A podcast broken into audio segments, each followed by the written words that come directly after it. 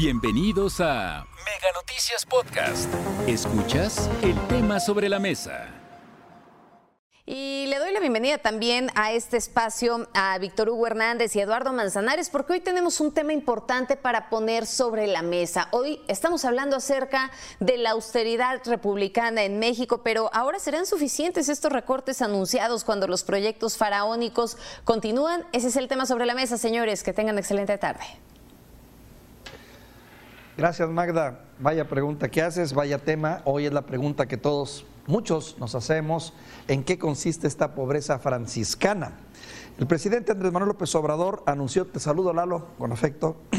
Buenas tardes, Víctor. Y pongo, y pongo el antecedente. La presidenta anunció formalmente una reforma a la ley federal de austeridad republicana que él mismo impulsó para ahora instituir una pobreza franciscana frases que se antojan un tanto de sacrificio, un tanto de reordenamiento, pero que también mandan otros mensajes.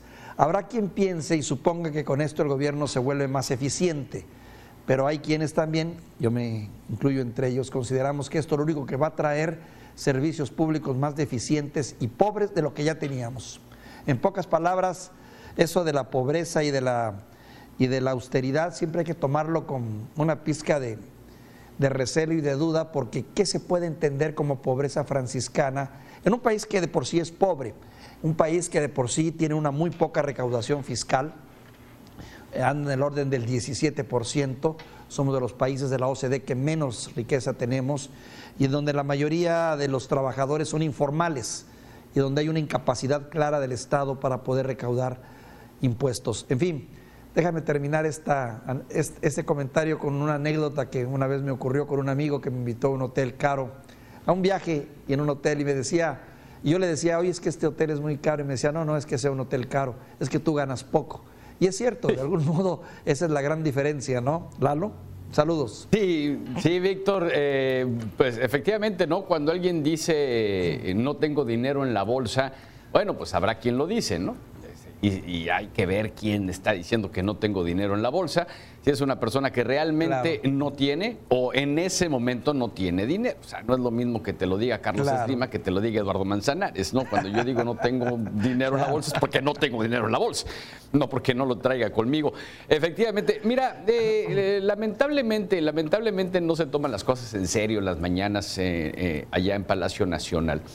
Y, no sé qué resultados vaya a haber de la reunión que Magda acaba de, dar a conocer a través de Toño Jiménez eh, con su gabinete, porque yo quisiera, quisiera creer que se habló de un plan de reactivación económica, Víctor, más allá de una frase chusca que sirve para endulzar los oídos de quien sigue Andrés Manuel y de mantener el, el tema y la agenda del día, ¿no? De esta pobreza franciscana. Igual y ni siquiera él sabe lo que significa la pobreza franciscana. Y mira, todo lo que significa un ahorro yo lo aplaudo, qué bueno.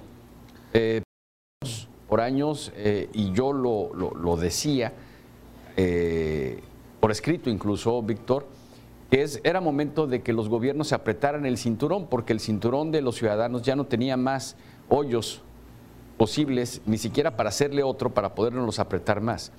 El problema es que cuando se debe apretar ese cinturón, sirva para que la ciudadanía nos vayamos aflojando el cinturón. Y lamentablemente el que Andrés Manuel viaje en avión no ha representado para la clase pobre un beneficio. Hoy hay más pobres que hace dos años el que se hayan eliminado los seguros de gastos médicos de los diputados, de los servidores públicos, qué bueno que se hizo, insisto, pero no se ve reflejado en la economía mexicana.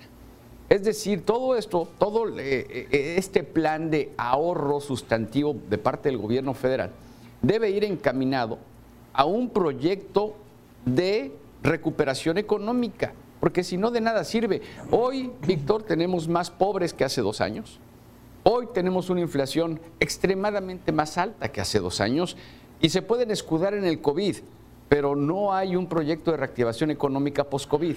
Entonces estamos sufriendo las consecuencias. Eh, hoy hay menos personas con accesos a servicios de salud. Y le podemos seguir, Víctor. Le podemos seguir. Y entonces esos supuestos dos billones de pesos de ahorro del presidente, que realmente no son dos billones, en dos años son 7.400 millones de pesos nada más, pues no han servido para que la gente más necesitada tenga mejores servicios de salud, tenga mejores posibilidades de llevar alimento a su casa, tenga mejor condición de vida. Simplemente en la administración de Andrés Manuel López Obrador, y así hay que decirlo de frente, no ha mejorado las condiciones de la bandera política que lo llevó al poder de primero los pobres. Me puede doler la realidad, pero es cruda y es la, la realidad, Víctor. Sí, el concepto también de ahorros malentendidos, que también uno lo maneja en su economía, ¿no? Cuando dice uno, bueno, voy a ahorrar aquí, voy a ahorrar allá. Lo cierto también es que hay por lo menos una decena de dependencias que han tenido recortes bárbaros y que sí hemos visto la afectación a la ciudadanía. Por ejemplo, te menciono el caso de la, lucha contra los incendios forestales, donde se redujeron presupuestos a la dependencia responsable encargada de esto y hay más incendios forestales o batallan más. O como lo hemos visto con el asunto de las medicinas, que hubo ahorros también y hemos tenido desabasto de medicinas también por logística y tantos otros casos donde se dice estamos ahorrando, se dejó de usar un avión presidencial que nos cuesta más tenerlo guardado que tenerlo en uso y en fin una serie de medidas que dices tú, bueno, ¿dónde están los ahorros realmente, verdad? Lo más lamentable es que esto termina repercutiendo en la calidad de los servicios. De por sí, tú hoy por hoy acudes a cualquier dependencia de gobierno, y no solo federal, también estatal, que es otro tema, ¿eh? el ahorro en los, en los estados. Pero bueno, quedémonos en lo federal todavía y vas y te das cuenta la pobreza del servicio, la atención que implica dinero. O sea, finalmente para que se te pueda atender bien, se necesita invertir en equipo, invertir en logística, invertir en tecnología, en, invertir en escenografía, en oficinas, etcétera. Y ves lamentablemente cómo pues hay mucha pobreza en ese sentido. Ahora imagínate con esa pobreza franciscana. Y el otro punto, Lalo, que no lo quiero dejar pasar por alto. Siempre se habla del gobierno federal, pero todo esto yo no veo en lo más mínimo que repercute en los gobiernos estatales, donde sigue habiendo dispendios, funcionarios muy bien pagados, camionetas blindadas, grandes negocios y un gasto tremendo. La mayoría de los mexicanos vivimos fuera del ámbito federal. ¿Estarás de acuerdo?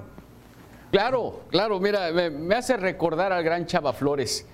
Eh, oye, Bartola, ahí te dejo ¿Qué le tiras estos dos cuando pesos. sueñas mexicano? Eh, aparte de eso, no, pero el de ahí te dejo estos dos pesos, pagas la renta, el teléfono y la luz y ahí lo que sobre te lo doy para tu gasto. Eh, eh, pues imagínate que yo llegue o que una persona llegue a su casa y le dice, oye, no hemos comido en una semana, es que estoy ahorrando. Oye, pero no hemos comido en una semana, es que estoy ahorrando. Pues no se puede así, ¿estás de acuerdo, Víctor? O sea, eso no es ahorro, eso es una mala distribución del gasto a final de cuentas, primero hay que satisfacer las necesidades de alimento, de vivienda, de vestido, de educación, y ya después nos vamos con lo importante, que también es importante, el esparcimiento y todo lo demás. Entonces, a ver, entendamos esto. ¿Cuánto estamos gastando por tener un avión que puede trasladar de un lado al Ejecutivo Federal más lo que se gasta en boletos de avión para trasladar al Ejecutivo Federal. Porque eso no lo están contemplando. Se oye bien bonito, el presidente viaja en línea comercial y la gente le puede aplaudir o lo puede repudiar, pero se está gastando adicional a un gasto. Entonces, quítale dinero para la comida de la familia. Esto de las camionetas es cuestión de ver lo que sucedió hace minutos en Palacio Nacional. Seguían las camionetas blindadas seguidas por un carrito atrás bajándose cuatro personas. Así llegó Marcelo Ebrard. Marcelo Ebrard llegó en una camioneta blanca de las grandotas y atrás un carro con cuatro personas. Supuestamente eso ya no existía. Ya no existían las grandes camionetas blindadas, ya no existían los escoltas, ya no existían, vaya, claro que existen, porque todo lo demás es eh, palabrerías y que a mucha gente le gusta, a mucha gente le agrada, desde luego, pero que la realidad del país no va encaminado hacia eso. Y ahora sí ocupo la otra frase de, o la otra parte de la canción del gran Chava Flores, ¿a qué le tiras cuando sueñas mexicano? Pues al parecer siguen siendo sueños de opio porque seguimos viviendo un mundo, un México y el México que nos pintan los políticos, todos, es uno de fantasía, Víctor. Oye, y también el hecho, de, también cuando a veces te comparas con otros países, donde ves a los funcionarios en Suecia, en, Noruega, llegar en bicicleta o moverse en el metro cuando van a las dependencias. Aquí no, aquí seguimos siempre con las camionetotas, que es sinónimo de poder, los trajes caros, el gasto dispendioso que, se quiera o no se da. Ahora bien, también hay otro asunto, lo que también este anuncio de esta pobreza franciscana no solo habla de un deseo de mejorar la economía, sino también habla de un problema de que en cierto sentido todo lo que se ha hecho anteriormente entonces no ha servido. Se supone que con los ahorros, se supone que con todo lo que se ha logrado en el combate a la corrupción, se supone que con todos los ajustes, las apretadas de cinturón del gobierno federal, era para que, claro, se entiende la inflación, claro, entiendo también el COVID, pero es para que de algún modo dijeras, oye, pues mira, es cierto, no nos está alcanzando mucho, pero no es para tanto. Ya entrar en un terreno de pobreza franciscana y volver a apretar el cinturón, lo único que habla es que lo anterior entonces, pues no estaba tan bien hecho o nos vendieron otra realidad. Nos, han vendido otra realidad, Víctor, y están las obras faraónicas, eh, obras insignia del gobierno federal, más bien no del gobierno federal, de un solo hombre, que se llama Andrés Manuel López Obrador, una refinería en dos bocas que al día de hoy ya está inaugurada, pero no ha refinado un mililitro de petróleo y que nos está saliendo mucho más caro. Un tren Maya que no sabemos bien a bien si es que va a estar funcionando antes del 2024, pero que no va a dar dinero a la nación, sino muchos después, pero que ya salió más caro. Un aeropuerto que no está cobrando la tarifa de uso de aeropuerto, sino que, eh, y aparte de eso que no esté en uso, y lo que está cobrando la tarifa, el impuesto, se está yendo para pagar la cancelación del aeropuerto en Texcoco. Es decir, hace rato tú dijiste un país pobre, no coincido contigo, Víctor. México es un país rico que los políticos han mantenido empobrecidos a los ciudadanos. Y esta administración también, lamentablemente, tienen mucho para gastar. Este gobierno tiene 7 billones de pesos para gastar este año. El problema es que lo gasta, no que lo invierte, Víctor.